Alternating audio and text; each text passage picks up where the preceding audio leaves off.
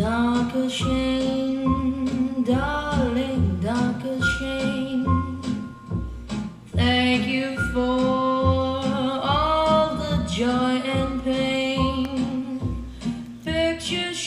Hello and welcome back to A 小军的美剧笔记. Today we're gonna look at two dialogues coming from Friends Season 2 Episode 20. 今天要听到的两个原声片段来自《老友记》第二季第二十集。啊、那事情起因是这样的，我们知道 Ross 有一个儿子叫做 Ben，是一个小 baby。那呃，Ross 忙不开的时候就叫 Rachel 帮他抱一下这个小孩子，可是他就发现。Rachel was holding the baby like holding a football，就像是抱足球一样抱着这个小婴儿，非常的笨手笨脚，而且很快 Rachel 就找了一个借口落荒而逃。所以 Ross 就在想，到底是 Rachel 不喜欢小孩子，还是怎么样呢？于是他找到 Rachel 展开了一段讨论。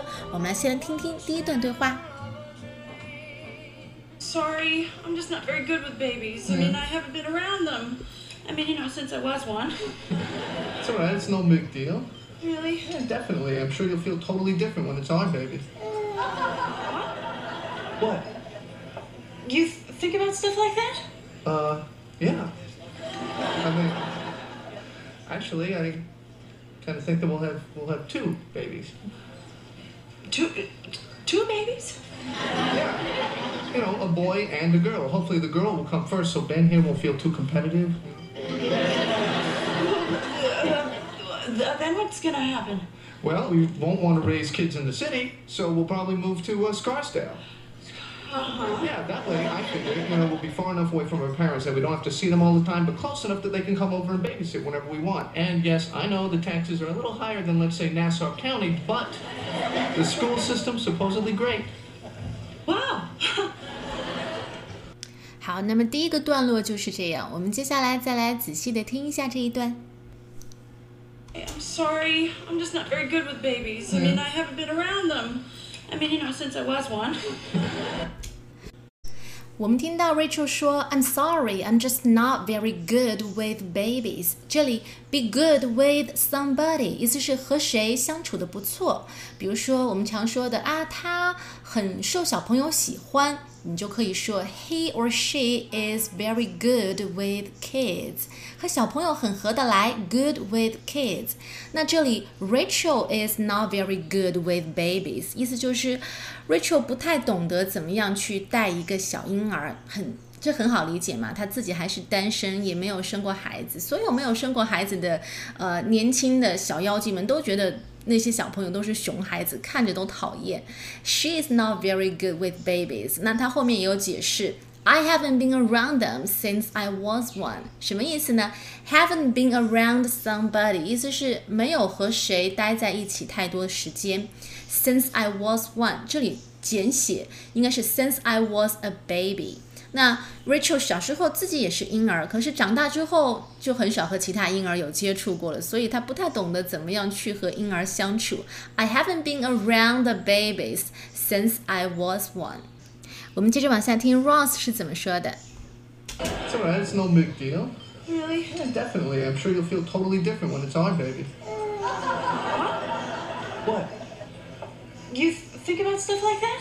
Uh, yeah. I mean, actually, I kind of think that we'll have we'll have two babies.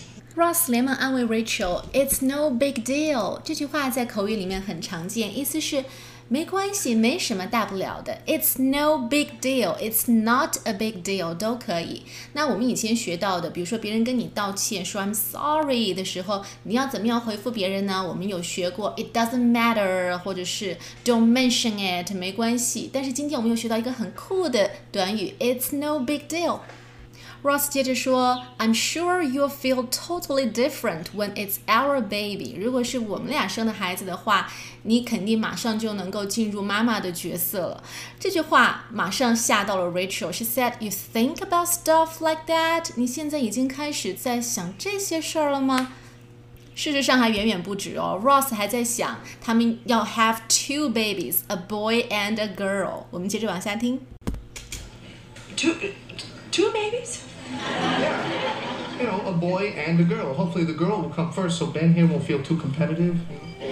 所以 Ross 是希望有一男一女凑成一个好字，然后 Hopefully the girl will come first，最好是先生女孩子。为什么呢？So Ben won't feel too competitive。那那我们来说说 competitive 这个词。首先 ，competition 这个词大家都知道吧，是表示竞赛、比赛。那 competitive 是它的形容词的形式，很明显指的就是存在竞争的。那比如说啊，竞技体育就是 competitive sports，competitive sports，又或者是啊，竞争非常激烈的行业，a highly competitive industry，a highly competitive industry。比如说，娱乐圈、演艺界就竞争非常激烈，如果你想成功，就必须得非常的努力。acting or show business is very competitive. You've got to really push yourself if you want to succeed. Something is very competitive.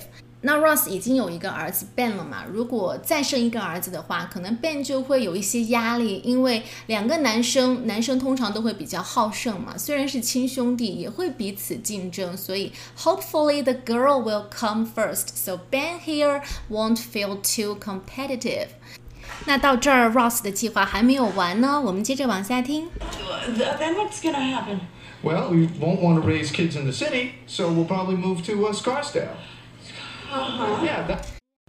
所以 Ross 不仅已经考虑好了要几个孩子，而且已经设想好了未来的家庭生活的蓝图，包括搬去哪里住，去哪里买学区房。So he said, "We don't want to raise kids in the city." 我们不希望以后在城市里面养宝宝，因为在美国人看来，要去郊区、郊外买房子才是真正的对孩子好，空气好，环境好。然后他们的很多学区房也是在郊外的。So we don't want to raise kids in the city. Now here let's look at the word raise, R-A-I-S-E. 我们来说说 raise 这个词。 To raise means to take care of a person or an animal or plant until they are completely grown。所以 raise 这个词，它不仅可以指养小孩子，它也可以指养动物或者是养植物。植，我们先来听听养小孩的例句吧。啊，比如说他从小父母就去世了，是他的祖父母把他抚养大的。Her parents died when he was a baby. Oh, when she was a baby, and she was raised by her grandparents. 啊，那养动物，比方说这个农场主又养鸡又养猪，The farmer raises chickens and pigs，所以养动物也可以用 raise 这个词。好，我们再来说养植物或者说种植物吧，比方说这里的土壤不适合种庄稼，The soil around here isn't good enough for raising crops，啊，raise crops 种庄稼。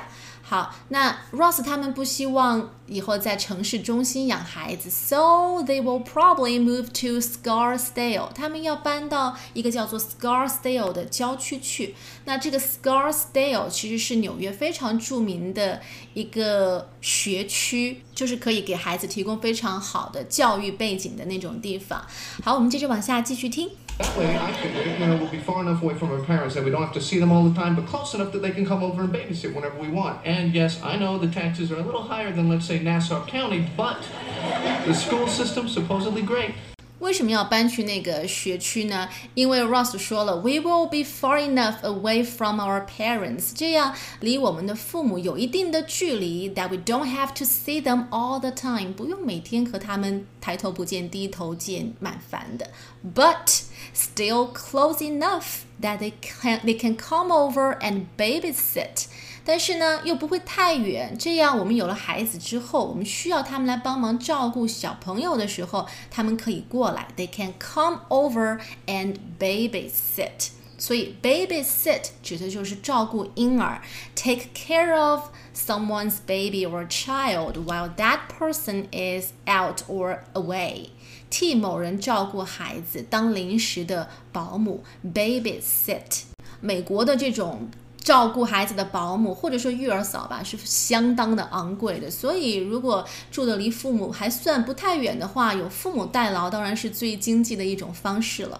最后一句，Ross 说到，The taxes are a little higher, but the school system is supposedly great。啊，税费比较高，比起其他的区域，但是教育好啊，为了孩子，一切都值得。好，我们接下来再把这段对话完整听一遍。 There we go. Okay, I'm sorry. I'm just not very good with babies. I mean, I haven't been around them. I mean, you know, since I was one. It's all right. It's no big deal. Really? Yeah, definitely. I'm sure you'll feel totally different when it's our baby. What?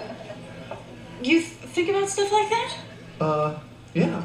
I mean, actually, I kind of think that we'll have we'll have two babies.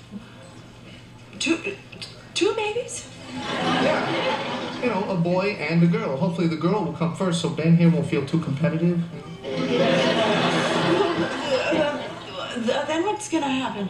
Well, we won't want to raise kids in the city, so we'll probably move to uh, Scarsdale. Uh-huh. Yeah, that way I figure, you know, we'll be far enough away from our parents that we don't have to see them all the time, but close enough that they can come over and babysit whenever we want. And yes, I know the taxes are a little higher than, let's say, Nassau County, but the school system's supposedly great. 哇，我还说今天要听两个片段，但是现在已经十多分钟了，时间不太够了。这样我们赶紧来复习一下今天的重点吧。Let's do a quick recap。呃，首先，It's no big deal，口语里面可以表示没关系的意思，用于啊、回答别人的道歉之类的。然后，competitive 意思是有竞争关系的，有竞争氛围的。啊，有包括啊、raise 这个词可以指养小孩，也可以指养动物、种植物，啊、um,，babysit 替某人看小孩、育儿嫂的工作，啊、um,，差不多就是这样了。We are running out of time，啊、um,，今天时间不够了，Let's call it a day。今天内容就是这样了，See you next time，拜拜。Save those lives.